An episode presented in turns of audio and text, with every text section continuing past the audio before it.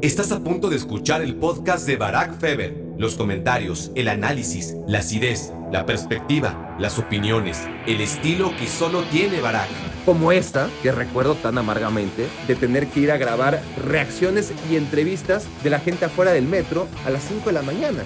Ni esa actuación de Memo Ochoa fue tan, pero tan, tan, tan destacada. Fue una súper atajada y luego tres acciones de mérito. Hasta ahí. Hola, hola, hola, bienvenidos a me quiero volver chango. Gracias por permitir que mi voz salga de tu computadora, de tu teléfono, de tu auto. ¿Qué más? Eh, ¿hay, ¿Hay otro emisor en el que puedan estarme escuchando, aparte de celular, computadora, coche? Yo creo que no. A lo mejor sí. si es así, gracias también. Digo, tal vez esto lo esté escuchando alguien en el año 2039 y esos conceptos de computadora, teléfono, coche son arcaicos, ¿no? Y quizás ya hay teletransportación para entonces. Y si es así, felicidades, debe ser una vida mucho más fácil. En fin, hoy retomamos este viaje que sufrió una escala técnica e imprevista. Ha nevado mucho aquí en Connecticut, por cierto, así que disculpen otra vez la abrupta escala de una semana que sufrimos, pero vamos ya a retomar este tema. Quien ande perdido es que en el episodio anterior repasamos los 10 mejores momentos, bueno, 5 de los 10 mejores momentos que hemos vivido con la selección mexicana en los mundiales. La idea era hacer 10, quedamos en 5.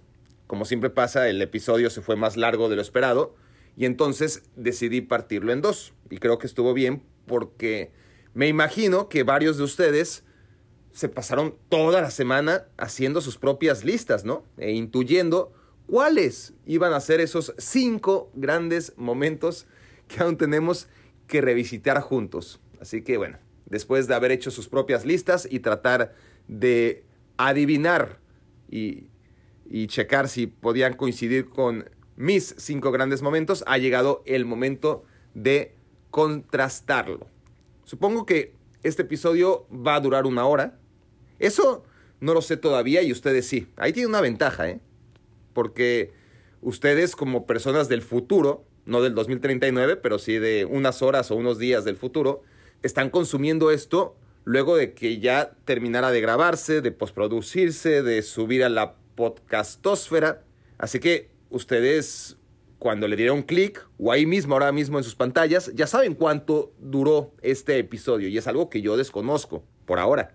Pero bueno, como piloto de este vuelo, les pido que no se abrochen los cinturones porque va a ser un vuelo placentero.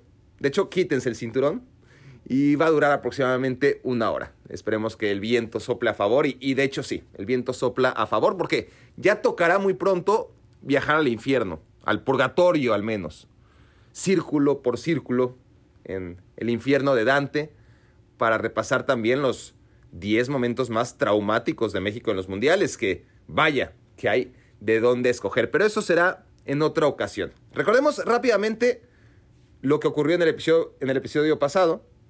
El momento número 10 fue el momento de Marcelino, de Marcelino Bernal, que resulta que muchos de ustedes ya no es que no se acordaban, es que ni siquiera habían nacido en 1994. Háganme el rechingado favor. ¿Cómo, es vivir así?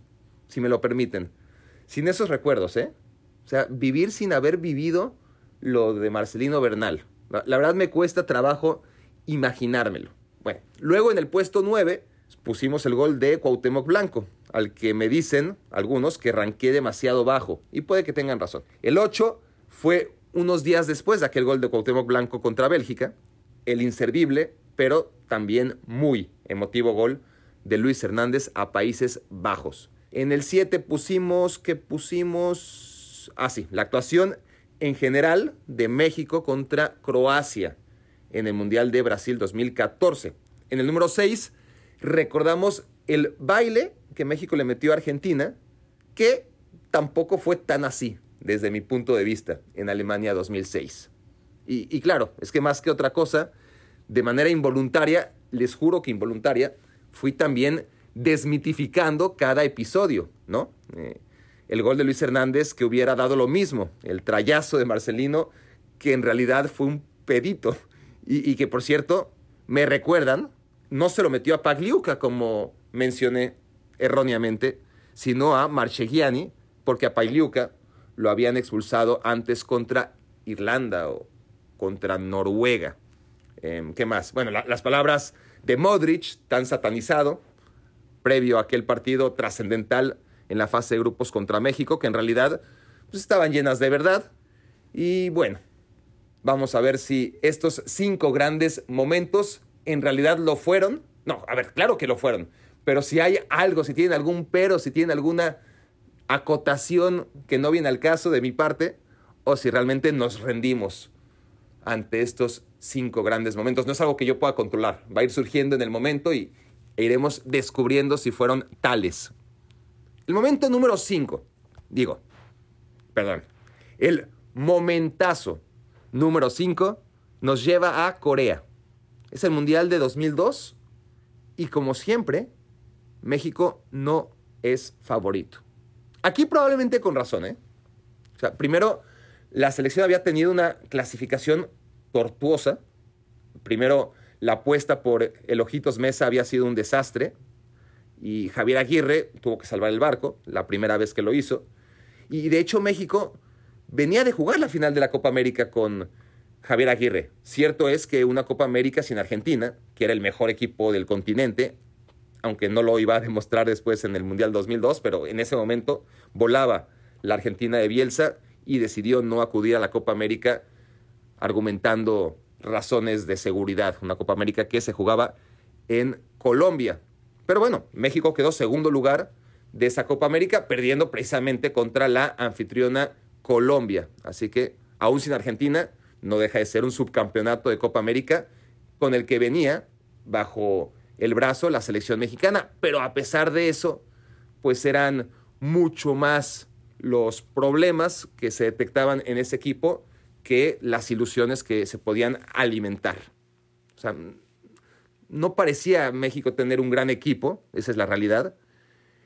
Y el grupo tenía a la gran Italia, a, un Ecuador que había sido sublíder en la eliminatoria de Conmebol. Se hablaba de que era el Ecuador más fuerte de todos los tiempos y probablemente lo era. Y eso pues, nos daba miedo, y Croacia, que venía de salir tercera en un mundial no en el anterior, porque estamos en 2002 y ellos habían sido terceros en el 94, pero bueno, ahí estaban varios de los jugadores que habían jugado semifinales de un mundial y se había renovado además Croacia. Eh, era México, pues no víctima, pero sí, aún sabiendo que había clasificado en el 94 y en el 98, pues en el 2002 parecía que iba a ser muy complicado. ¿Por qué? todavía no aprendíamos. Digo, si no aprendemos ahora en 2021, imagínense apenas en 2002. México jugó contra Croacia y ganó. Luego jugó contra Ecuador y ganó. Y jugando muy bien, ¿eh? Sin embargo, faltaba Italia. Y aún con los seis puntos que tenía México, no estaba clasificado. Podía darse un triple empate a seis. Y, y si México perdía, entonces Italia iba a tener seis puntos, Croacia también y entonces quedábamos a expensas de la diferencia de goles. O sea que si México perdía, lo más probable es que quedara fuera, porque no había ganado más que por un gol de diferencia en sus partidos contra Ecuador y contra Croacia. Y a pesar de que en el 94 México había empatado contra Italia, esto es ocho años antes, nadie pensaba que eso se iba a repetir. Lo, lo malo es que fue muy, muy temprano el partido. No, se pudo disfrutar en serio este mundial. Pero les pido que con cobija nos traslademos ya, si no lo han hecho todavía, a ese mundial de 2002. Se jugó como casi todos los partidos de aquel lejano mundial a horas indecentes, 4 de la mañana, cuatro y media seguramente. Y en esa madrugada aparece en sus pantallas Jared Borgetti, de espaldas a la portería, una portería defendida por Gianluigi Buffon y con la marca de Paolo Maldini. Y Jared Borgetti hace el gol de su vida. Y vaya que metió muchos Jared. México iba ganando 1-0. Después volvía a empatar en el marcador final 1-1 contra Italia, como aquella vez en 1994. Y otra vez acababa, como en 1994, primer lugar en un grupo al que le llamaban el grupo de la muerte, ¿no? La historia se repetía entonces después de esos ocho años, pero aquí la diferencia era que México se puso arriba del marcador con el golazo de Jared, cuando en el 94 había sido al revés y el gol de Marcelino Bernal, número 10 en este ranking, había logrado el empate y por ende la clasificación. Una clasificación que en ese momento fue con cuatro puntos y triple empate y gracias a la diferencia de goles y que en este momento era México con categoría siete puntos son los que más ha sumado junto al Mundial de, de Brasil, ¿no? Siete puntos en tres partidos. México lograba entonces el primer lugar. Pero ahí quedó ese momento, ¿no? Probablemente el mejor gol de México en los mundiales. Habrá quien diga que el de Cuauhtémoc contra Bélgica fue mejor.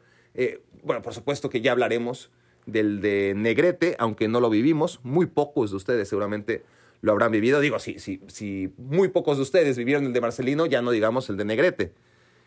Pero si no fue el mejor, ya que aquí hay mucha gente joven, seguramente ese gol de Jared Borgetti contra Italia es el mejor de los que nos tocó presenciar en vivo.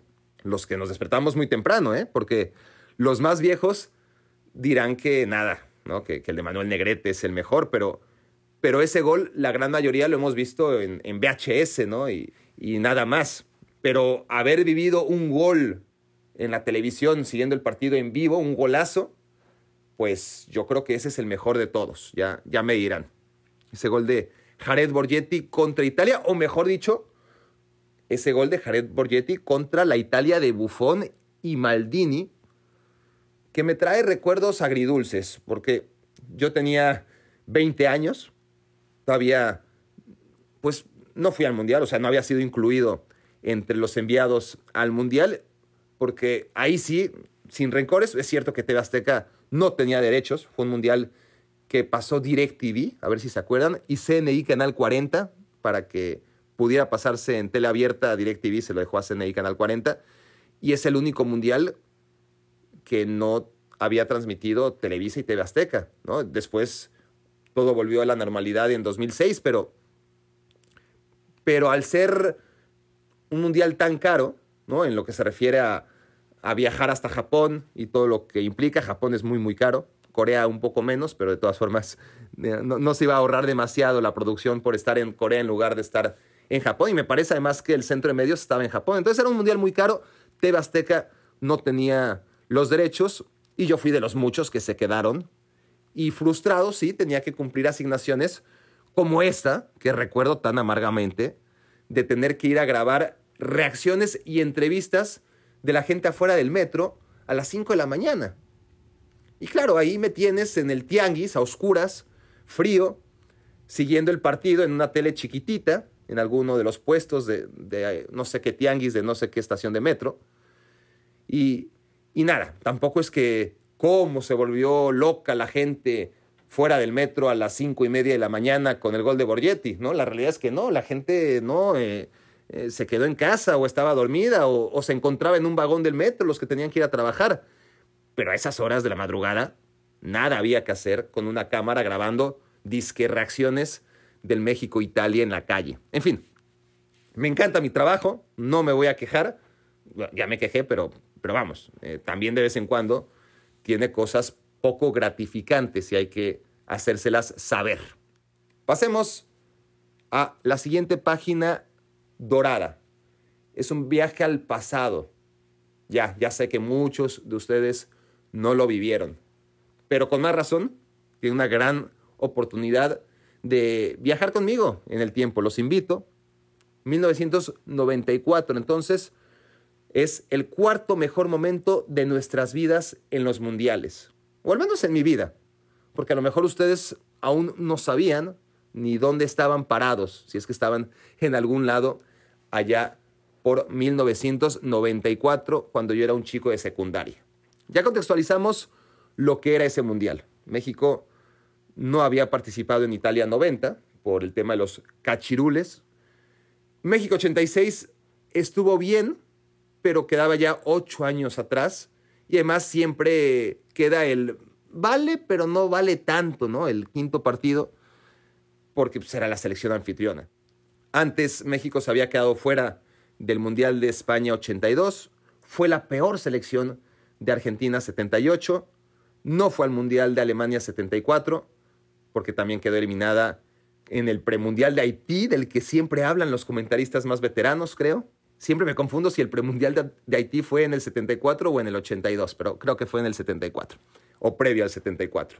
En México 70, si seguimos mundial a mundial del 94 para atrás, en México 70, pues a México le fue más o menos bien porque clasificó, pero, pero otra vez era el anfitrión y, y perdió las primeras de cambio contra Italia ya en la fase de eliminación y y antes de eso, ¿no? Antes de los mundiales a colores, pues México fue la nada, fue alguna victoria histórica, pero que no le servía para clasificarse a la siguiente ronda. O sea, en resumen, México llegaba a este momento en el que estamos aterrizando, momento del que quiero hablarles, en el que ya durante un buen rato, ¿no? Ahondamos como previo al gol de Marcelino Bernal, pero México llegaba tras haber caído contra Noruega en el debut de 1994, por cierto episodio que por supuesto tendremos que señalar cuando viajemos al purgatorio de los momentos más traumáticos de la selección. Y México entonces llegaba al partido contra Irlanda tras haber perdido contra Noruega y sin haber hecho nada destacado en la historia de los mundiales, al menos los celebrados fuera de México con la única excepción de un partido contra Checoslovaquia en Chile 62, que quedaba 32 años atrás en el tiempo. Entonces, ese partido sí me trae recuerdos felices, México-Irlanda, porque yo iba en primero de secundaria y nos dejaron salir temprano de la escuela para poder ver el partido en nuestras casas, lo que fue un gran detalle del director, una de tantas, ¿no? Bueno, más bien una por tantas malas, pero Gracias, César Fonseca. Me parece que era Fonseca tu apellido, por permitirnos salir temprano esa tarde de martes o de miércoles o de lo que fuera. Y entonces, el cuarto gran momento de esta lista fueron en realidad dos. Seguramente lo han visto, aunque no haya nacido, eh, aunque no hubiera nacido, quiero decir, en 1994 o antes. Los dos pepinazos de los que sigue viviendo Luis García. Sí, señor. Dos goles con el sello de la casa, ¿no? De media vuelta, fuera del área, o ahí sobre el área. Tiro raso, lejos del alcance del portero en turno, que aquí era Pat Bonner, veteranazo, que siempre le digo a García que cualquier otro portero se la ataja. Pero bueno, se, aprovechó del viejito de Pat Bonner. Y, y, además que Irlanda se estaba derritiendo a 41 grados centígrados en uno de los partidos más calurosos en la historia de los mundiales. Eso no se dijo. Un partido celebrado en Orlando en unas condiciones terribles para todos los jugadores, pero sobre todo para los pobres irlandeses. México acabó ganando 2-1 en la que fue la primera y por mucho tiempo única victoria que mi generación disfrutó en la historia de los mundiales. ¿no? Hablo de victorias de México, por supuesto. Y esos dos goles de mi muy posteriormente amigo Luis García son los que le permitieron al final avanzar a México como primero de grupo, porque ya hablamos de eso en, el episodio anterior, pero fue un grupo parejísimo en el que los cuatro acabaron con cuatro puntos y con la misma diferencia de goles. ¿no? El, el 2-1 de México sobre Irlanda fue al final la diferencia sobre los 1-0 con los que habían ganado el resto de sus partidos. O sea, Primer factor de desempate, puntos, ¿no? Eh, empatados todos con cuatro. Los cuatro equipos, Irlanda, Noruega, Italia y México, cuatro puntos. Segundo factor de desempate, la diferencia de goles. Bueno, ahí empatados todos en cero porque todos le habían ganado a todos por diferencia de un gol. Tercer factor de desempate, goles a favor. Y ahí México tenía tres goles a favor y tres en contra el resto tenía dos goles a favor, dos goles en contra. Y creo que Noruega, un gol a favor, un gol en contra. Sí, por eso Noruega quedó fuera. Por eso Irlanda e Italia clasificaron en segundo y tercer lugar. Y México consiguió lo que absolutamente nadie esperaba. El primer lugar de ese temido, más que temible, grupo del que ya hablamos. Y todo gracias aquellos dos goles de Luis García de media distancia contra Irlanda. Luego vendría, claro, el gol de Marcelino Bernal para lograr la clasificación, pero si México pudo clasificarse en primer lugar gracias a ese empate, fue primero por los dos goles de Luis García. El momento que seguramente tengo idealizado, ¿no? Porque fue mi primera gran victoria siguiendo a México en la historia de los mundiales. Antes de pasar al podio, al top 3, vamos con el audio del primate de la semana. Y este es Carlos Rubio Charansky. ¿Qué onda, Barak? Eh, mi pregunta es que ahora con el Mundial de Clubes y lo de Tigres y esta actitud de los medios y de mucha afición de que por el simple hecho de ser mexicano estamos obligados a apoyarlos, eh, lo cual a mí me parece ridículo.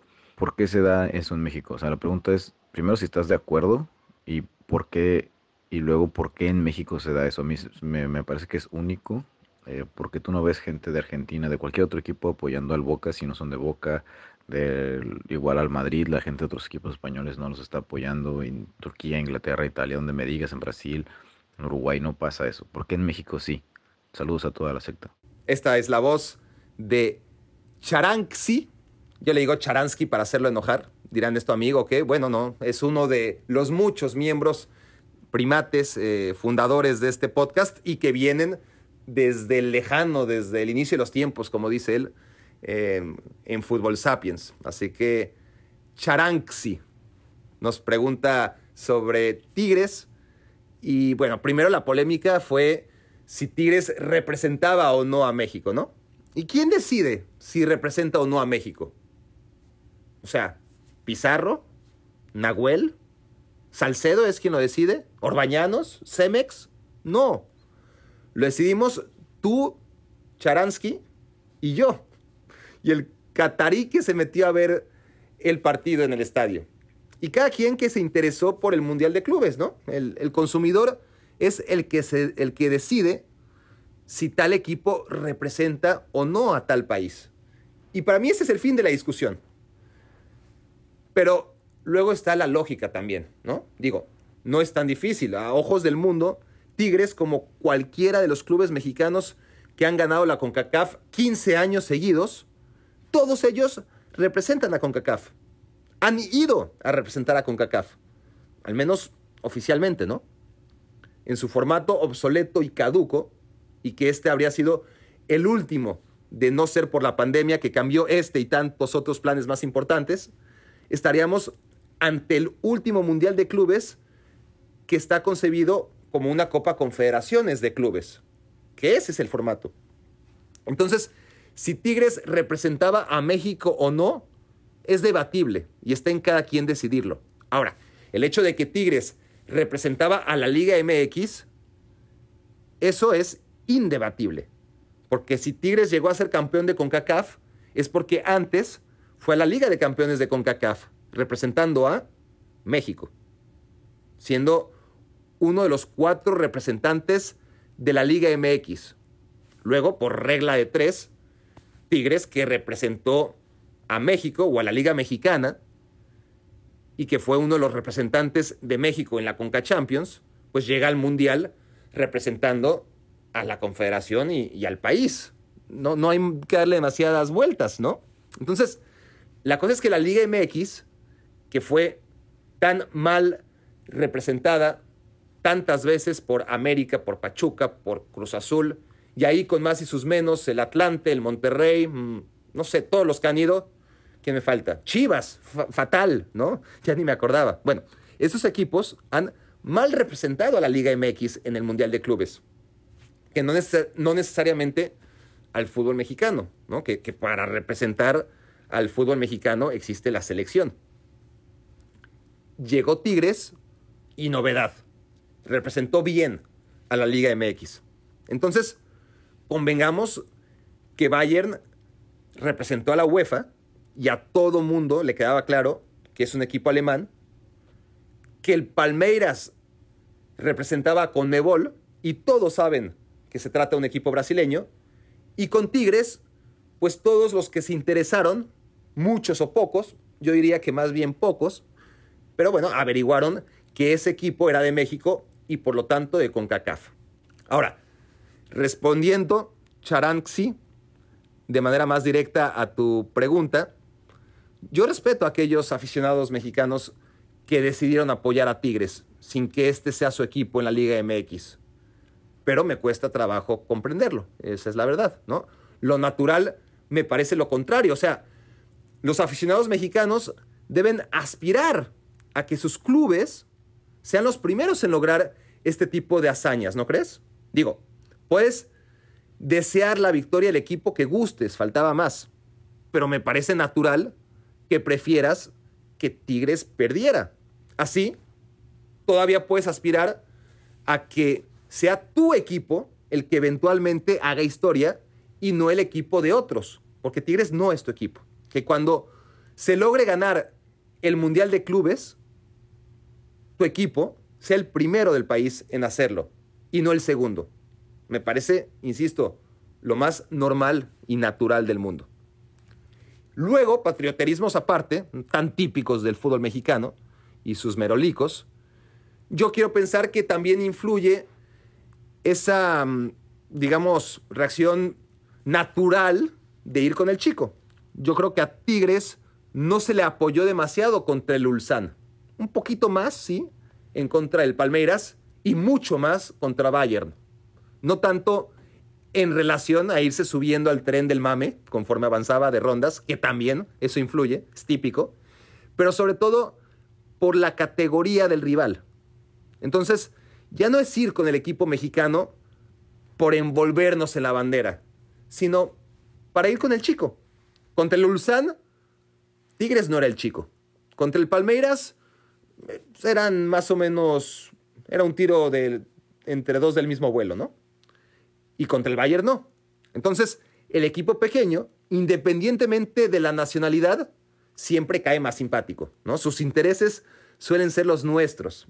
Entonces, tal vez, lo desconozco, ocurre lo mismo en aquellos países que no ganan mucho en esto del fútbol existe esa necesidad de sentirse ganadores, aunque sea abrazando a un club rival, pero al menos paisano, ¿no?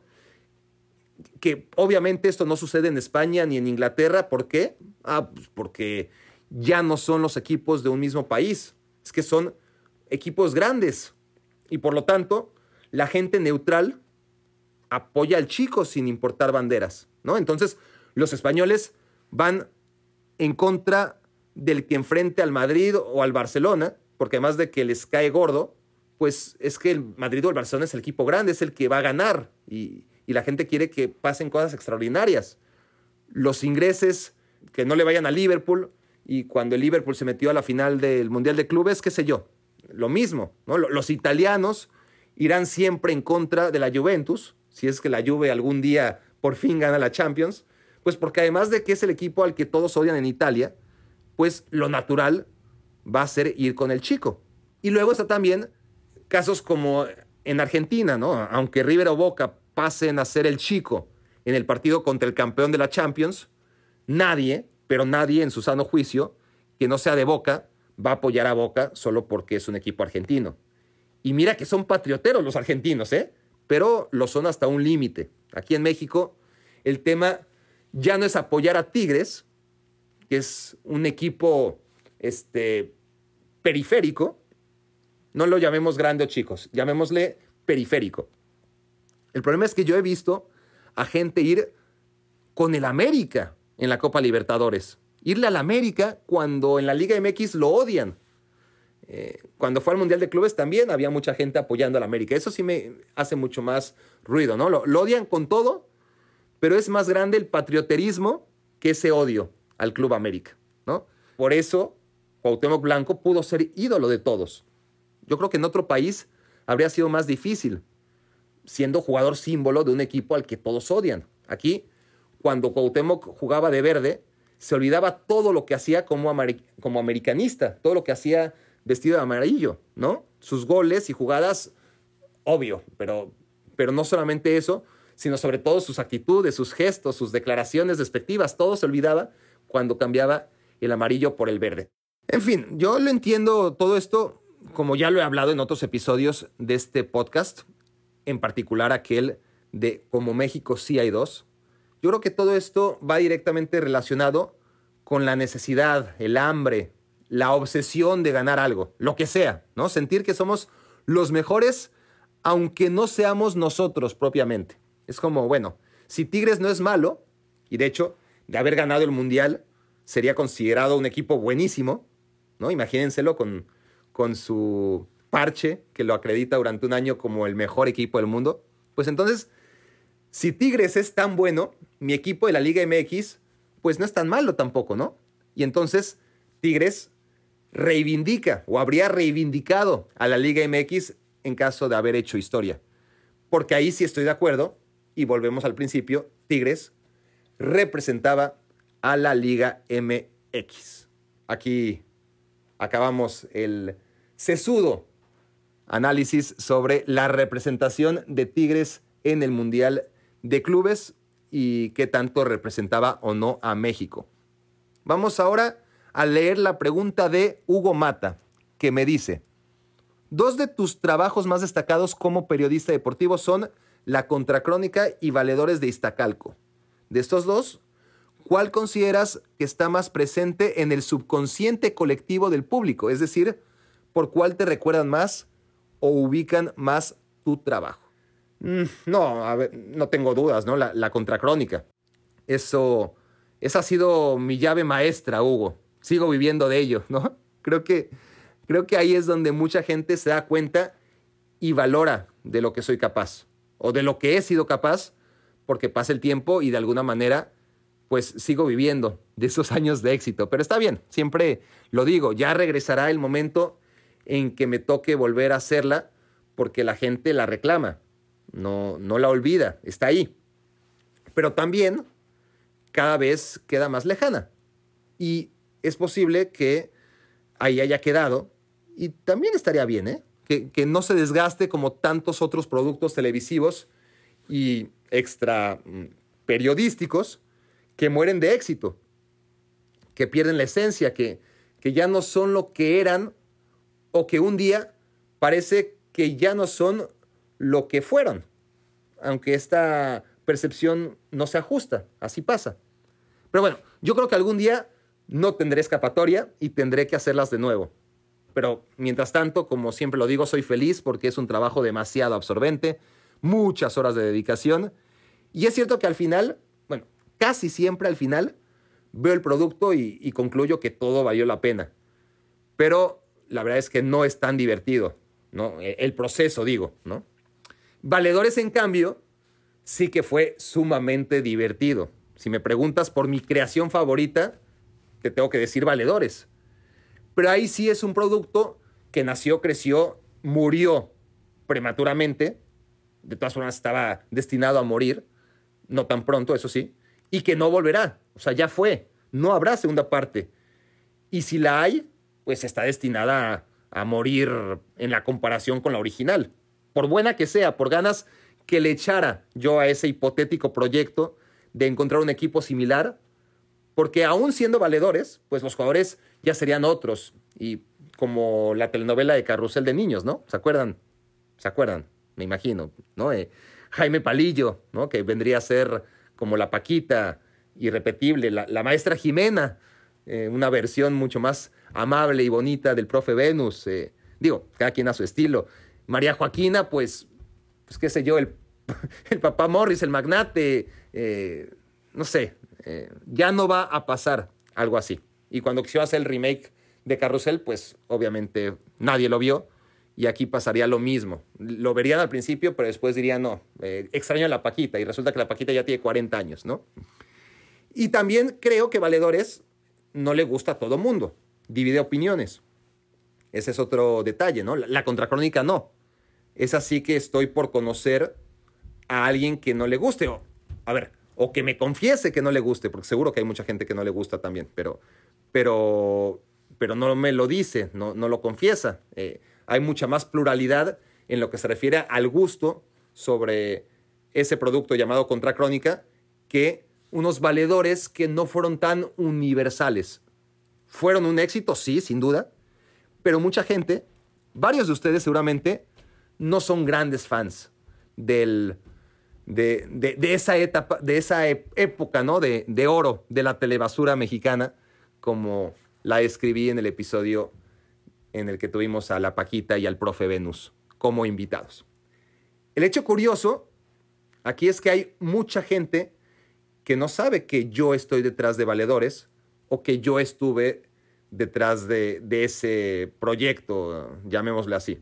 Y eso también pasa, aunque en menor medida con la contracrónica. Son productos donde por ahí mucha gente no asocia al mamila este sabelotodo, que o que se siente sabelotodo, que a veces sale en ESPN, y no lo asocian necesariamente con la voz de la contracrónica o valedores. Pero bueno, en resumen, mi favorito, Valedores. Mi obra más reconocida, Contracrónica. Ninguna duda al respecto, mi querido Hugo Mata. Leamos una última pregunta de nuestros primates fundadores. Me la hace llegar por escrito Fernando González. En tu opinión, ¿cuáles son los principales defectos de formación del jugador mexicano? Ejemplo, error de perfiles, de marcación, poco uso de la pierna mala, etc. Bueno, Fernando, no soy un experto en el tema, esa es la verdad, pero sí es lo que se dice, ¿no? Que en México no hay buenos formadores y que por eso chicos con el talento de Diego Laines, por ejemplo, llegan a Europa y no entienden nada del juego porque no tienen esos automatismos que a lo mejor los jugadores crecidos en Europa, sin darse cuenta, ya llevan dentro, ¿no? Porque han ido consumiendo desde niños y entonces al ejecutarlos ya ni los piensan. Pero ahí sí, después hay cosas que señalas como el uso de la pierna mala que son universales. Lo vemos en todo el mundo y siguen saliendo súper talentos que solo tienen perfil zurdo o viceversa, ¿no? Eso sí, creo que pasa en todos lados. Lo que sí tengo claro es que no hay una escuela de formación del futbolista mexicano. O sea, en Alemania, en España, en Italia lo tienen más claro. Y cada club, con sus particularidades, sí que trabaja con un tronco común. Cuando digo un tronco común, no me refiero a Barack Feber, ¿no? O a un tronco como el Kikín Fonseca en turno, ¿verdad? Ustedes entienden. En México no ocurre esta, llamémosle, unidad de conceptos que determinan a qué juega el fútbol mexicano. Que nos puedan decir cómo juega el futbolista mexicano y cuál es el mejor método de trabajo para explotar esas características propias. Chivas tiene su sistema y su ideología, que no tiene nada que ver con las del Pachuca, y las del Pachuca no tienen nada que ver con lo que se hace en el América y así, club por club, hasta llegar a concluir que no hay una formación del futbolista mexicano. Algunos lo hacen mejor, otros lo hacen peor, pero no hay una unidad. Y eso creo que no favorece, ¿no? Independientemente de que sí hay, y puede ser esto contradictorio, muy buenas selecciones con límite de edad, ¿no? Sobre todo a nivel sub-17. Lo que se ha hecho, y se ha hecho bien, es detectar talento, formarlo, hacerlo hipercompetitivo, haciendo que viaje, eh, que tenga roce internacional, pero es un grupo de 20 o 25 chicos, ¿no? Y, ha quedado claro que esta fórmula tampoco es una fórmula exitosa a largo plazo, ¿no? Porque no ha garantizado nada más allá de lo bonito que es ver a una selección mexicana llegar a finales constantemente en un mundial de fútbol, aunque sea de niños menores de 17 años. Es muy bonito, pero es que es natural que, que después el talento se pierda en México y en todos lados. Hay un eslabón tremendo, ¿no? Entre chicos de 17 años y menores y el profesionalismo. Así que, que el hecho de foguear a un grupo de 20, 25 futbolistas ha permitido ganar, pero no hacer futbolistas de futuro. Me acuerdo de uno de ustedes, Luis, diría yo, uno de los tantos Luises que, para que lo sepan, en el censo de primates fundadores, los Luises acaparan la lista del nombre más repetido. Pero bueno, recuerdo un mensaje de Luis, si no eres Luis, discúlpame, pero que era muy interesante, en el que me hablabas de que notabas que los jugadores en la Liga MX se perfilan mal, se quedan atorados al tirar la línea para el fuera de lugar. Y comentabas cómo el chico de fuerzas básicas llega al primer equipo con conceptos limitados en lo que se refiere a la interpretación del juego, ¿no? Cosas que ya los técnicos de primera división no te van a enseñar porque no quieren o porque no pueden, ¿no? No, están interesados en eso, eso ya no es su labor. Y además se están jugando el puesto, ¿no? Y, y no van a crear un sistema a largo plazo que potencie las cualidades individuales y luego las colectivas, sino lo que hay que ganar es el próximo partido. Y entonces la progresión de chicos muy buenos, pues se trunca, ¿no? Eso es lo que pasa en el fútbol, sobre todo en el fútbol mexicano, con la situación que expone a los técnicos. Un baile de técnicos que hay en todos lados, ¿no? Pero, pero bueno, en México se da en especial y eso afecta directamente al talento joven. Vamos entonces de regreso a nuestro top 10. Ya estamos en los tres grandes momentos de la historia de la selección mexicana. Momentos que vivimos tú y yo y que vamos a revisitar juntos. El tercer instante más grande que hemos vivido con la selección nos lleva a 2010. Ahí sí estábamos todos, no me digan que no. Para México fue un mundial terrible en todos los sentidos, ¿no? Javier Aguirre andaba insoportable, el Guille Franco no metía una, el Bofo Bautista corría menos que el Conejo Pérez, y de hecho, el Conejo, querido, admirado, mm, todo, era el, todo lo que podamos decir de, de una trayectoria realmente entrañable. Bueno, el Conejo era el portero de la selección, ¿no? Una selección que, que, ya no estaba para que el Conejo Pérez fuera el portero de, de la selección en 2010, ¿no? Ya, ya, había pasado, era un portero del pasado. Y sin embargo, emergió en medio del debate entre Ochoa y Corona. Había quien decía que tenía que ser Ochoa, otros decían Corona. Y al final, Javier Aguirre decidió que fuera el Conejo Pérez, el portero titular de la selección, contra todo pronóstico. Era entonces 2010 y aún no habíamos aprendido, ¿no? Lo que siempre les digo, confiar en la selección, al menos en la fase de grupos. Ahora era Uruguay, que acabaría en semifinales, ¿cierto? Y que al año siguiente iba a ganar la Copa América. Era Francia, que venía de jugar la final del Mundial cuatro años antes. Y Sudáfrica. Háganle como quieran, entre Francia, Uruguay y México, porque FIFA se iba a encargar de que el local avance. Siempre avanza el local. Nos habían advertido en todos lados. Así que Sudáfrica iba a meterse como fuera a octavos de final y entre Francia, Uruguay y México tendrían que disputarse un boleto. Y uno, pues basado en las experiencias pasadas, en cómo México siempre se las acababa arreglando para tapar bocas, en el 94, en el 98, en el 2002 y en el 2006, o sea, ya habían sido cuatro mundiales seguidos para entonces, pues uno pensaba, pues a lo mejor algo se saca de Sudáfrica, ¿no? Y, y de Uruguay también. Pero Francia, no, Francia es otro nivel.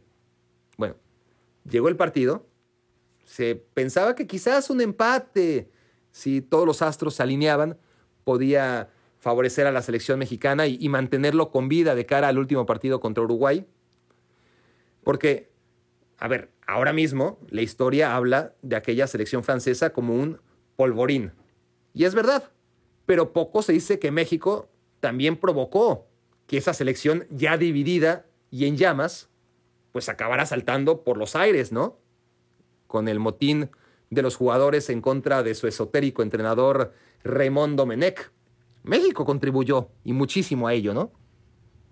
Eh, Raymond Domenech ahora, que por cierto yo daba por jubilado, ahora que lo menciono, y me lo encontré el pasado fin de semana dirigiendo al pobre Nantes, al, Nantes de, de Francia, al Nantes pues, para que se me entienda. Es que Nantes se pronuncia Nat, pero si dices Nat, pues no te va a entender nadie. O sea, todos los problemas que traía la selección, para volver al tema que nos trajo aquí a nuestro tercer gran momento, que no tiene nada que ver con el NAT de Raymond Domenech. Todos los problemas que traía esa selección francesa probablemente se habrían arreglado, o al menos se habrían soportado los unos a los otros, mal llevados si quieren, si Francia le ganaba a México. El partido era de vida o muerte porque ambos habían empatado en su presentación. Para Francia era muy importante. Recuerden a Ebra llorando a lágrima viva a la hora de la marsellesa. Entonces, en su presentación, México había empatado contra Sudáfrica, Francia había empatado 0-0 con Uruguay, y un día antes de que México y Francia se enfrentaran en ese segundo partido del grupo, Uruguay había goleado 3-0 a Sudáfrica. Y eso lo empeoraba todo, porque Uruguay estaba prácticamente clasificada, ¿no? Sudáfrica, más allá de todo lo que se había dicho antes, estaba prácticamente eliminada. Y era la primera vez en la historia que el anfitrión quedaba fuera en fase de grupos, es decir, se habían jugado cinco días del Mundial y Sudáfrica ya estaba virtualmente fuera. A pesar de que se dijo que, FIFA no lo iba a permitir, pues ya ven, eh, la FIFA será muchas cosas, pero a la hora de arreglar partidos, sabe la FIFA que eso no lo puede hacer, porque toda su credibilidad, aunque poca, se sustenta en que por más que haya favoritos en un partido de fútbol pueda pasar cualquier cosa, ¿no? Entonces, Sudáfrica no tenía nivel para avanzar a los octavos de final y había perdido ese partido previo un día antes de que México y Francia se, enfrentaran. Entonces, Uruguay estaba con la clasificación encarrilada y había un solo lugar para México o Francia. La Francia ya no era la Francia de, de Zidane y de Henry, pero era la Francia de Ribery, de Anelka, de Avidal, ya paraba Hugo Loris, y quizás algunos se sorprenda con esto, pero también era parte de esa selección francesa, y de hecho jugó ese partido un joven llamado André Pierre Gignac. como siempre, México resuelve su vida en el segundo partido.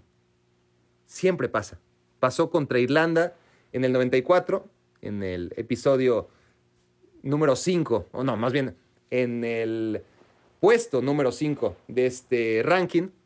Pasó contra Bélgica en el 98, aquel gol que ya repasamos también de Cuauhtémoc Blanco. Pasó contra Ecuador en 2002. Ese momento no lo repasamos, pero también fue importante para la selección mexicana. Yo creo que fue gol de Cuauhtémoc Blanco de penal. A lo mejor me equivoco si no fue tan relevante, ¿no? Tanto que ya ni nos acordamos tan bien. Pero bueno, fue el segundo partido de 2002 contra Ecuador, jugado a unas deshoras, seguramente que, que no permiten acordarnos bien, pero ocurrió lo de siempre, ¿no? El vital segundo partido que tampoco valoramos y que México casi siempre gana. Y como siempre, México lo resuelve en el segundo tiempo. Al minuto 65 además, ¿no? Más o menos al mismo tiempo que llegó aquel gol de Marcelino Bernal contra Italia, el de Cuauhtémoc Blanco contra Bélgica, el segundo gol de Luis García contra Irlanda, em, el de Rafa Márquez contra Croacia, ese fue un poquito después, pero, pero otra vez todos alrededor del minuto 65-70, ¿no? A, a la mitad del segundo tiempo. Es como la hora mágica. Cuando llegue el Mundial de 2022, sepan ustedes que el minuto 65, minuto 70, sobre todo si estamos hablando del segundo partido, es el momento en el que pueden pasar cosas extraordinarias a favor de la selección mexicana. Entonces, llega ese minuto 65 y en un fuera de lugar clarísimo, eso sí nadie quiere recordarlo, pero para eso estamos aquí, para glorificar y desmitificar en el intento, ¿no? Ahí está Chicharito en claro fuera de juego, solo queda en el mano a mano contra Hugo Loris y marca el 1-0. México le ganaba a Francia. Y entonces todo cambia, ¿no? Porque todo el pesimismo, toda la mala vibra, la negatividad, el escepticismo alrededor de, de, la selección mexicana, yo diría que hasta las pocas ganas de sentirse mexicano, porque en un mundial todos queremos sentirnos mexicanos, y en ese mundial pues entre el Bofo y el Guille Franco y la actitud de Javier Aguirre y, y todo eso, realmente ni, ni ganas nos daban de, de, ponernos la camiseta de la selección. Y en un abrir y cerrar de ojos, en un gol en fuera de lugar, en la época previa a la tecnología, por supuesto, pues todo eso cambia y ahora todos estamos en ese momento, en el minuto 65 el partido contra Francia, con el gol del Chicharito, todos ya estamos a bordo del tren de la selección.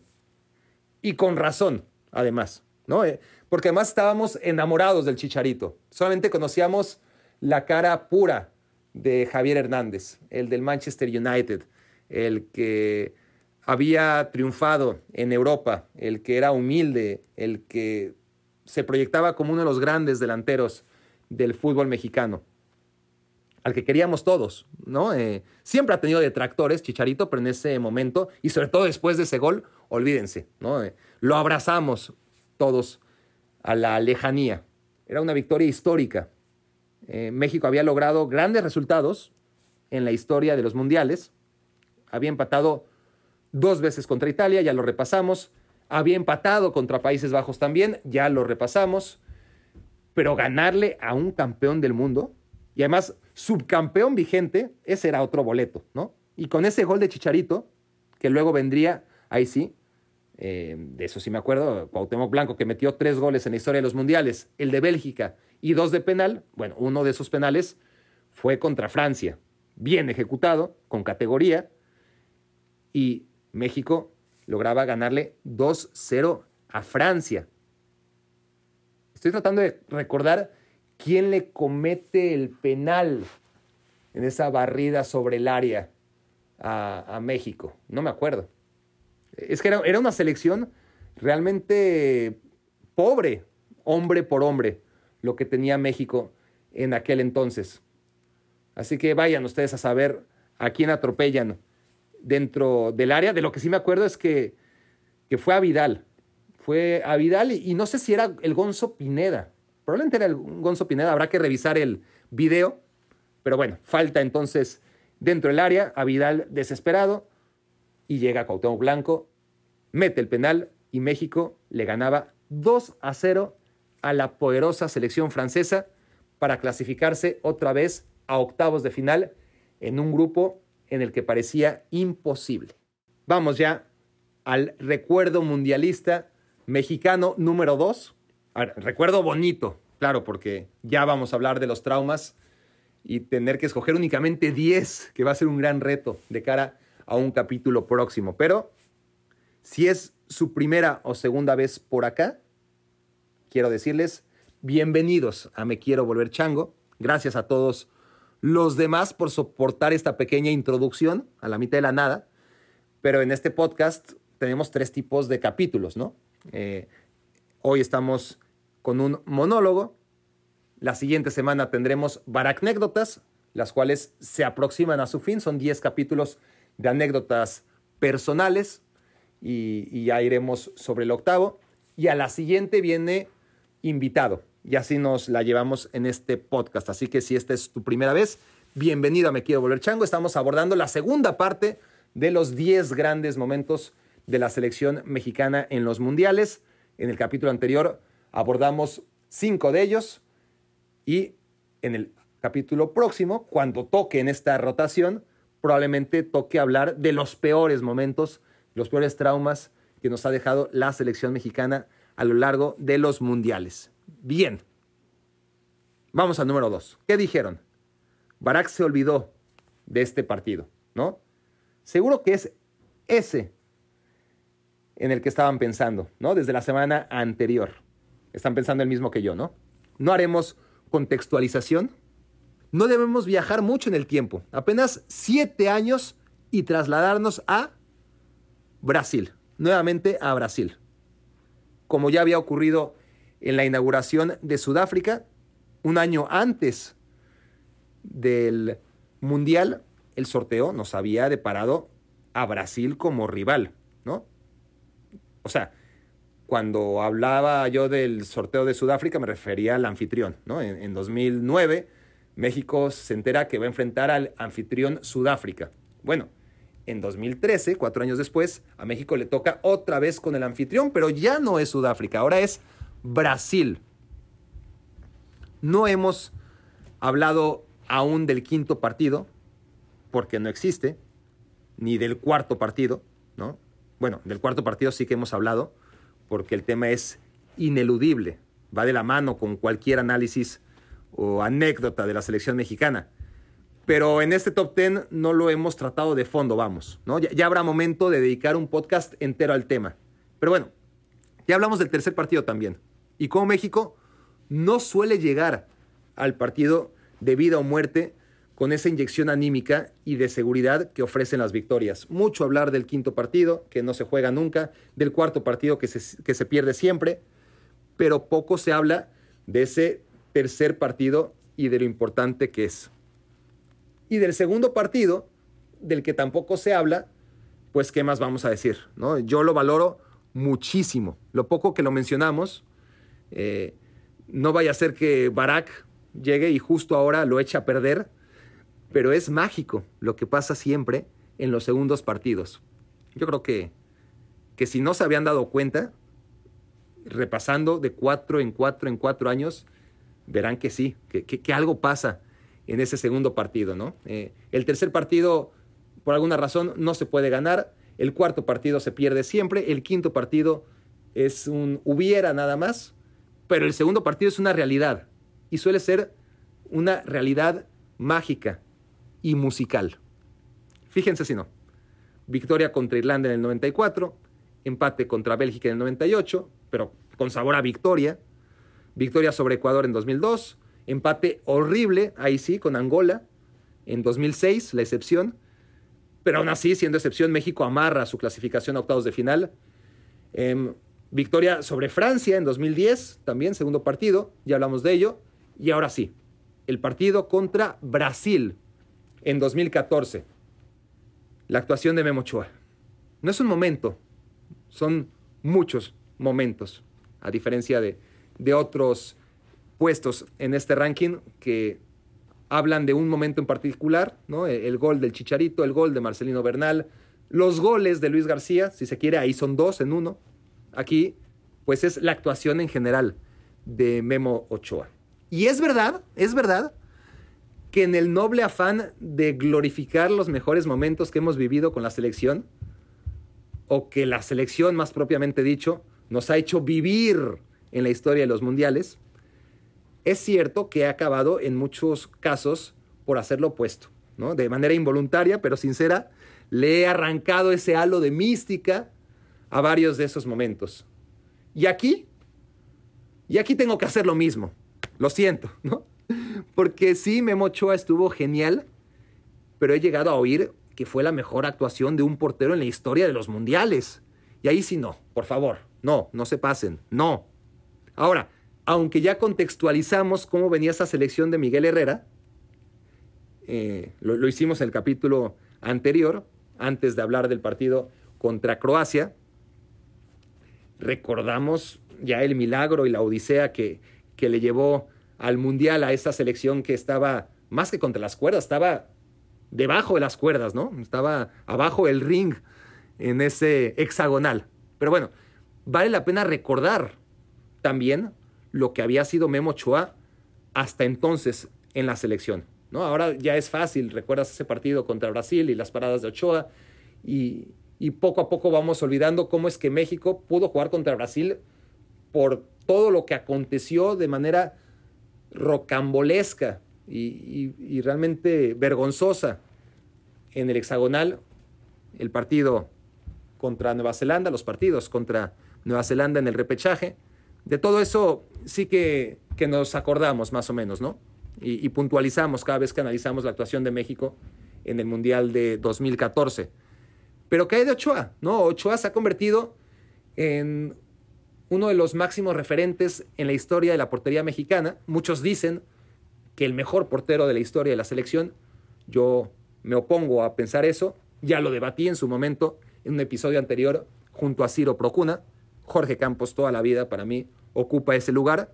Pero bueno, claro es que Memo Ochoa ya se metió en el debate. Y todo eso empezó con su actuación contra Brasil.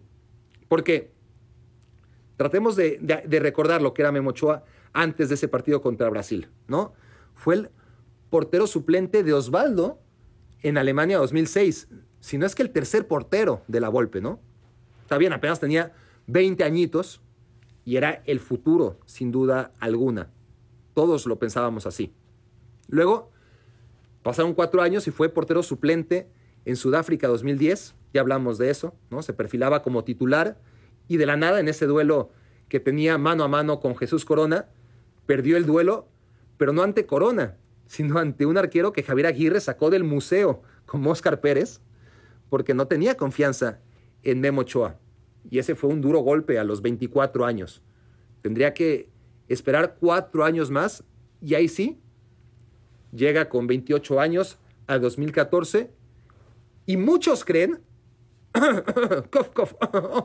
debo decir, creemos que el arquero titular debe ser o Corona o Talavera, ¿no? No me acuerdo la verdad quién estaba en mejor momento, pero yo estaba seguro de que, bueno, vamos, no seguro, pero yo pensaba que Ochoa estaba destinado a ser suplente otra vez, que iba a ser como la Tota Carvajal, cinco mundiales, pero todos desde la banca, ¿no? Pero Miguel Herrera, que pensábamos, además, iba a recurrir a Moisés Muñoz como portero de confianza, es al que llama, ¿no? Para jugar en contra de Nueva Zelanda, era su portero en el América. Muchos pensaban ya no solo que lo iba a convocar entre los tres guardametas para el Mundial, sino que probablemente Moisés Muñoz iba a ser el portero titular de México con Miguel Herrera. Y resulta que no, que, que Miguel Herrera deja a Moisés Muñoz incluso fuera de la convocatoria, y que a diferencia de Javier Aguirre, del Chepo de la Torre, del propio Ricardo Antonio Lavolpe, de Hugo Sánchez, Hugo Sánchez más o menos, porque recordemos que, que Ochoa fue su portero en el fatídico preolímpico en Hershey, Pensilvania, pero eso porque daba la edad, y que en la Copa América sí que alternó uno o dos partidos con Osvaldo Sánchez, que era el portero titular en la época de Hugo. Pero la verdad es que ninguno de los muchos predecesores que tuvo el Piojo Herrera como técnico de la selección, tampoco ven Joran Eriksson, por ejemplo, ninguno de ellos pensaba que Ochoa era el mejor guardameta mexicano, ¿no? Ninguno le consideró como opción número uno en la meta mexicana. Ninguno hasta Miguel Herrera. Cierto es que había jugado partidos, pero a la hora buena el portero titular era siempre otro. Llega el debut contra Camerún y México se encuentra probablemente al peor equipo que ha enfrentado en la historia moderna y yo diría que incluso antigua de los mundiales. Porque Camerún apenas remató una vez, un remate de cabeza, un remate flojo, atajable, y Memo bien en el fondo, ¿no? Para sacudirse los nervios, un poquito de cara al fotógrafo, diría yo. Eh, hace una tajada y hasta ahí. Pero bien, su primera actuación en Copa del Mundo y mantiene la portería en cero, aún contra una inofensiva Camerún. Y llegamos al gran momento, al segundo gran momento, por más que lo estoy despreciando o desmitificando, no dejo de señalarlo por el escenario en el que fue y porque todavía estamos por vivir esa victoria en un cuarto partido. Tenemos que hablar de, de grandes momentos en las fases de grupos pues bueno, aunque no fue victoria, ese partido contra Brasil fue tremendo. Y, todo se reduce a las cuatro atajadas de Memo Ochoa, que parecieron más, pero no se dejen engañar por la mente y sus trucos. Fueron cuatro atajadas. Dos de ellas enormes. Recordamos todos la imagen icónica, ¿no? Neymar relevándose por todo lo alto, rematando sólido al poste izquierdo y Ochoa estirándose cuán largo es para sacar con un fuerte manotazo la pelota desde dentro, ¿no? Hasta el ojo de halcón tuvo que entrar para que nos diéramos cuenta que Memo Ochoa empuja y le da un manotazo sólido al balón a la altura de la línea de gol, ¿no?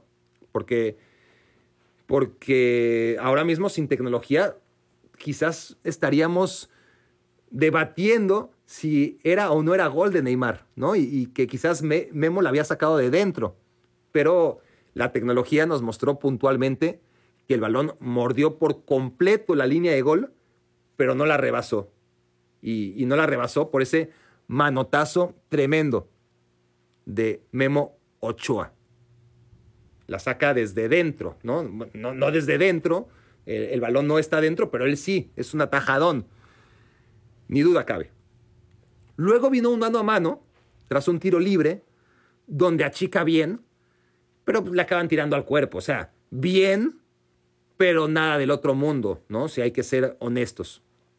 La tercera tajada, a ver si se acuerdan, dispara Neymar con violencia abajo, pero al primer poste, ¿no? Y, Memo todo lo que hace es aguantar y desviar con la cintura, ni siquiera con el muslo, ¿no? Eh, con la cintura, como, como jugaban, o como dicen que jugaban, porque no hay video, las civilizaciones prehispánicas al juego de pelota.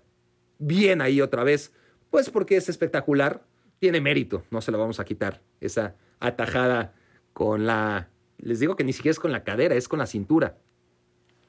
Y la última es así, también la tengo clarísima porque hice la tarea ¿eh? antes de ponerme a grabar. ¿Qué se creen? Barack se acuerda de todo, detalle a detalle, es un genio. Bueno, sí lo soy, pero no tengo tan buena memoria. no, a ver. El cuarto y último eh, atajadón fue un remate de Thiago Silva, tiro de esquina. Aparece solo el defensor brasileño, sin marca, es un gran rematador y cabecea justo a donde está Memo, ¿no? Que, que nomás medio abre las manos porque no le da tiempo para más, pero es una parada que honestamente la hacemos tú y yo. O sea, el, mérito de estar ahí, justo donde fue el cabezazo de Tiago, y no hay mucho más. Pero bueno, como venía de esas tres atajadas previas, entonces fue una más de Memo Ochoa, ¿no? Vamos a ver, fue una gran actuación, no estoy diciendo lo contrario, no por nada. La estoy metiendo en el número dos de los recuerdos mundialistas por, por delante de otros ocho momentos mágicos, inmensos, porque era Brasil, era el pentacampeón, jugando como local. Y México aguantó bien, ¿no? Le hizo partido. Fue superado, o sea, Brasil fue mejor, pero no fue muy superado. O sea, no, no fue que Brasil le hizo 10 jugadas y que gracias a Memo Ochoa parando 10 eh, México empató de milagro. No, Brasil fue superior y hubiera ganado de no ser por alguna de las paradas de Memo Ochoa, sobre todo la primera, ¿no? Aquel manotazo que saca en la línea de gol. Pero nada más. Ni el Brasil de Scolari era un gran equipo, como quedó claramente comprobado un par de semanas después, ¿no? En manos de Alemania. Ni esa actuación de Memo Ochoa fue tan, pero tan, tan, tan destacada. Fue una súper atajada y luego tres acciones de mérito, hasta ahí. Pero con todo y todo, vaya que todos, por igual, nos subimos al tren del mame, ¿no? ¡Ochoa! ¡Ochoa! ¡Ochoa! todavía, todavía nos alegra oírlo, no lo nieguen, ¿a poco no? Vivamos engañados pero felices, ¿no? Eso es lo importante. Y es momento, ahora sí, de aterrizar en el momento número uno. El que ahí se quedará hasta que lleguemos al quinto partido, seguro, ¿no? ¿Pueden intuirlo? Yo, yo sé que pueden intuirlo. Si no lo hemos mencionado hasta ahora, es porque le dejamos reservado el primer puesto. El Chucky Lozano, el Chucky Lozano. Tan, tan, tan, tan, tan, tan, tan. ¿Se acuerdan, no? Perdón, sí, sí. si no le han cambiado, gracias, muchas gracias. Me dejé llevar por las emociones. Eh. No sé, primero el 8A, 8A, ya envalentonado como olvidar la melodía de, ¿cómo se llamaba el grupo? Eh, bueno, Seven Nations Army, ¿no? Es la canción. The White Stripes, creo que es el grupo. Y la melodía cantada por la afición mexicana cada vez que México salía al terreno de juego previo a los himnos en el Mundial de Rusia 2018. Otra vez la misma historia de siempre. Otra vez nos asusta el rival. Digo, nos asusta pensando sobre todo en los medios de comunicación, ¿no? En la prensa, no en mí, ni en ustedes, mucho menos en los jugadores. Pero es que la historia no nos sirve para nada porque nadie absolutamente nadie pensaba que México tenía chance contra Alemania.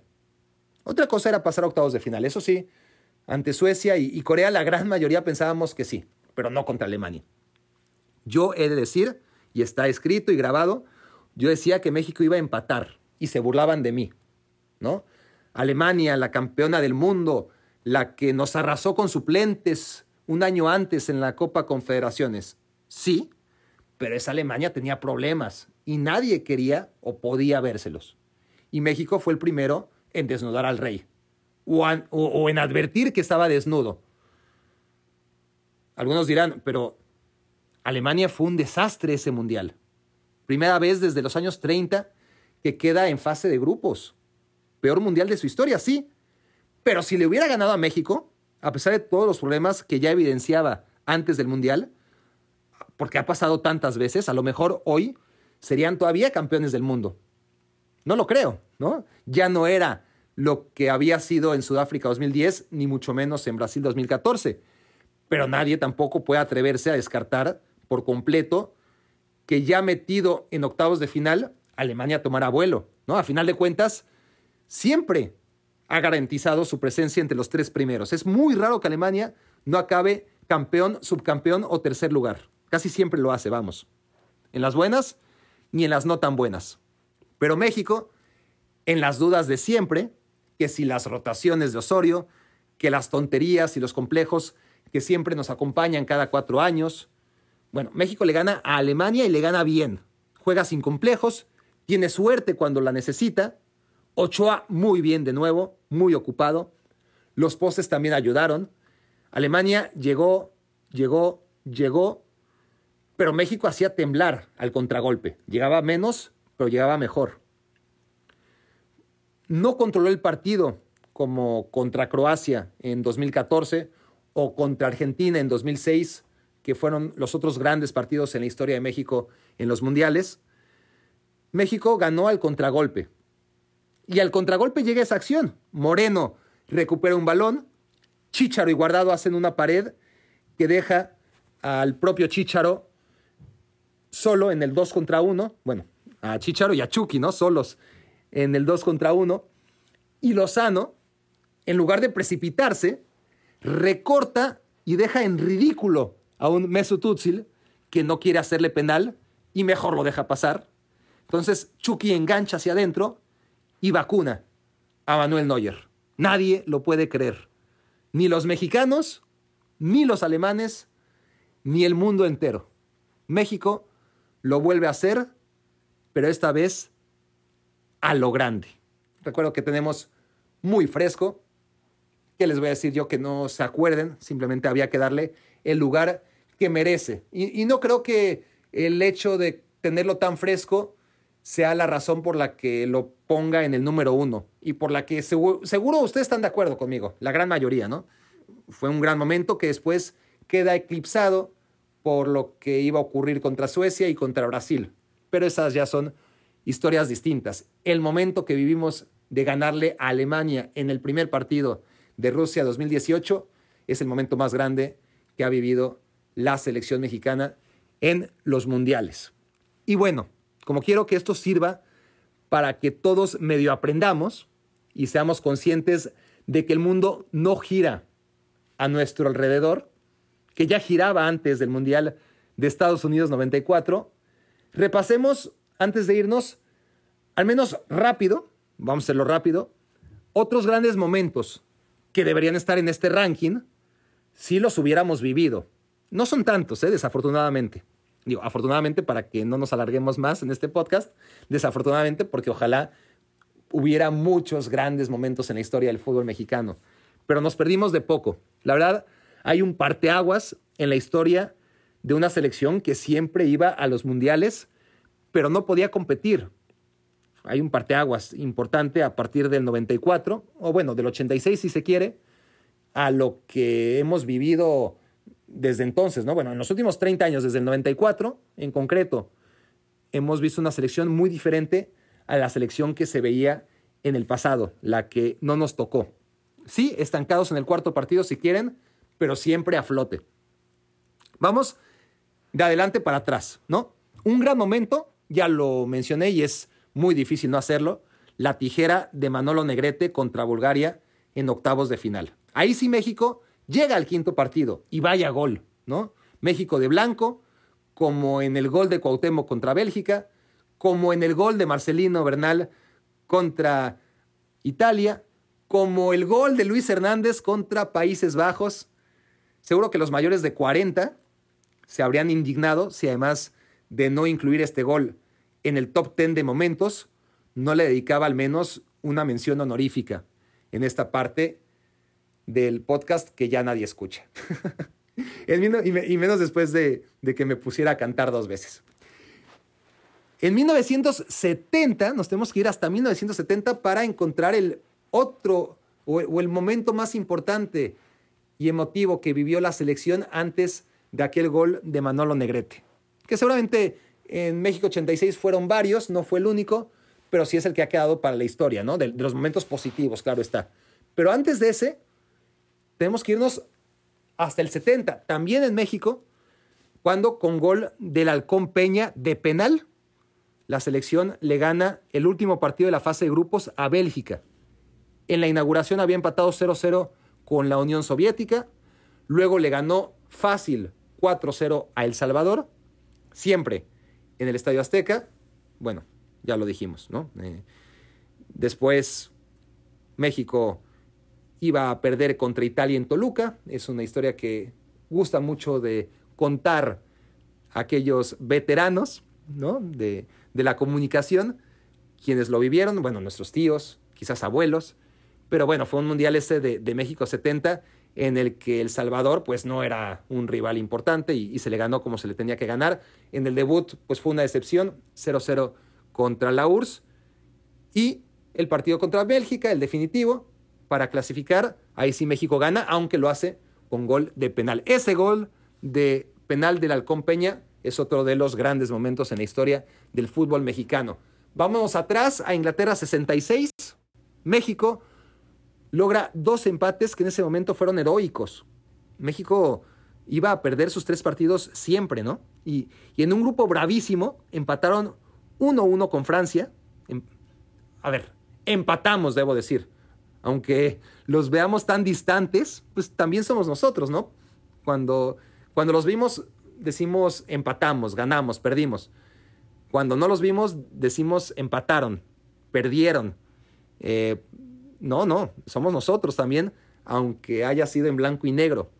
1-1 contra Francia, gol de Enrique Borja y 0-0 contra Uruguay. Uruguay que había sido campeón del mundo 16 años antes, ¿no?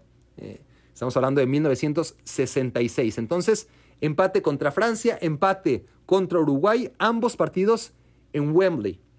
Y en Wembley se perdió 0 a 2 contra Inglaterra, con Nacho Treyes metiendo no el autobús, sino el avión en el que viajaron.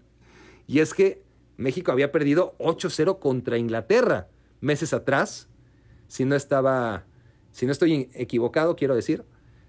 Y, bueno, tomó medidas Nacho Treyes y lejos de volver a perder 8-0 como se temía, México perdió solamente 2-0 con Inglaterra. Gran actuación en lo que realmente era un grupo muy complicado en el 66. Y complicado fue el grupo del 62, ¿no? Aquí sí hay que detenernos y darle el lugar que corresponde a uno de los grandes instantes en la historia de la selección en los mundiales. El primer gran momento en la historia de México en los mundiales, 1962. Ahí empezó el cambio de mentalidad.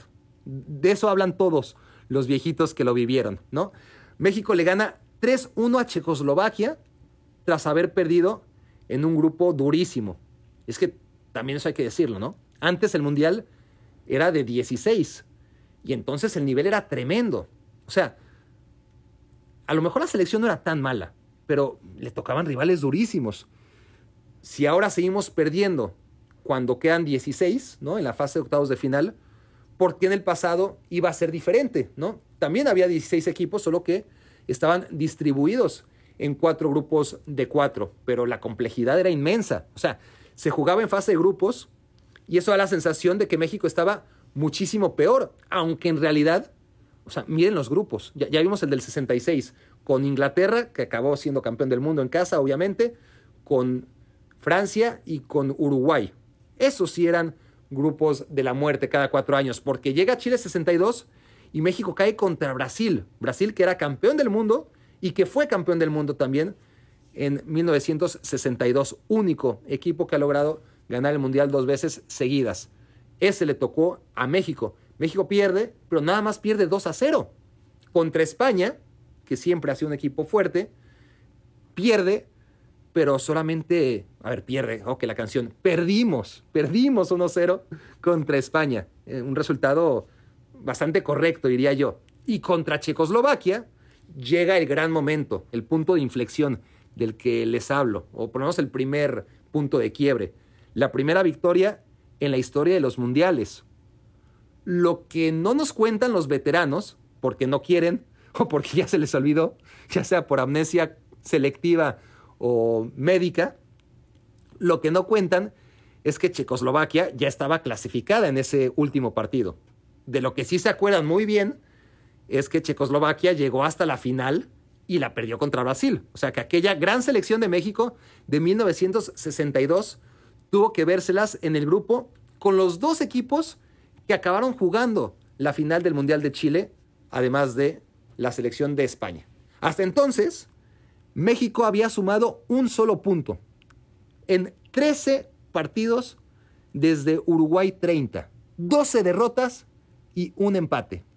Y hasta aquí llegamos con el primer gran momento de la prehistoria. O sea, si la historia empezó en Chile 62 con esa victoria sobre Checoslovaquia, en la prehistoria estamos hablando de Suecia 58, un mundial que, que ya solo queda en los libros, hay muy pocas imágenes, pero aquella selección mítica, no por buenas razones, del Jamaicón Villegas, que ya se quería regresar o, ya llevaba muchos días queriéndose regresar para entonces, pero esa selección del 58 apareció para darle el primer punto en la historia de los mundiales a la selección mexicana. ¿Cómo ocurrió?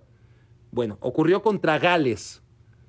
Al minuto 89, un gol de un señor, que en ese momento era un joven, llamado Jaime Belmonte, le dio el empate a México contra Gales y así después de puras derrotas, México lograba su primer punto en la historia de las Copas del Mundo. México había perdido sus nueve partidos previos en la historia de los mundiales durante 28 años, hasta ese empate contra Gales en el último minuto del siempre glorioso segundo partido, aquí de Suecia 58.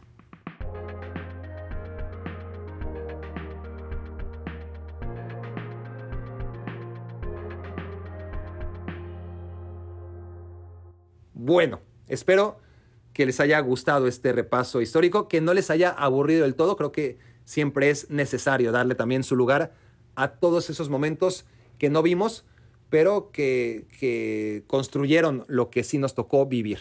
Esto fue Me Quiero Volver Chango. Recuerden, por favor, calificar este podcast allá en el servidor en el que se encuentren. Califíquenlo, hagan comentarios. Si ya lo hicieron, valen mil, los quiero mucho. Y si no lo han hecho, solo valen 100, los quiero, pero a secas. ¿eh? O sea, no dejen de hacerlo, por favor. En serio, es importante, saben de sobra que si no fuera trascendental para el crecimiento de Me Quiero Volver Chango, no estaría limosneando sus reviews.